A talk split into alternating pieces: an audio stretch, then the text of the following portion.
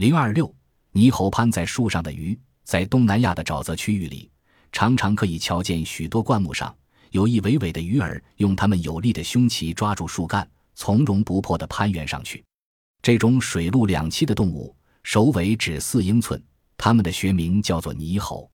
这个闷热潮湿的沼泽是泥猴的天堂，它们有的在浅滩里游泳，有的在树干上攀登。大家忙忙碌碌地在泥泞里觅取退潮所遗留下来的贝类，以供果腹。可是奇怪的很，它们对于那些共同栖止在树干上的玉鼠螺却熟视无睹。泥猴潜在水里时，和普通鱼儿一样，也是靠口腔喝水，然后利用鳃叶去吸取水里的氧气。而离水以后，鳃室还是充满着空气和水。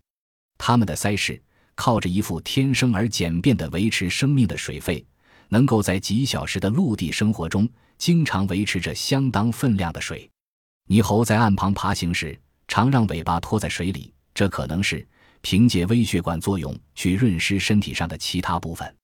泥猴当然不是唯一能够离水生活的鱼类。据美国地理杂志一九六九年六月号一篇论文的记载，东南亚的七日礁曾侵入北美的佛罗里达，而于短时期内栖居陆地。地理专家也曾发现，东南亚的飞鱼跟着一股奔流的雨水栖止在斜挂的树枝上。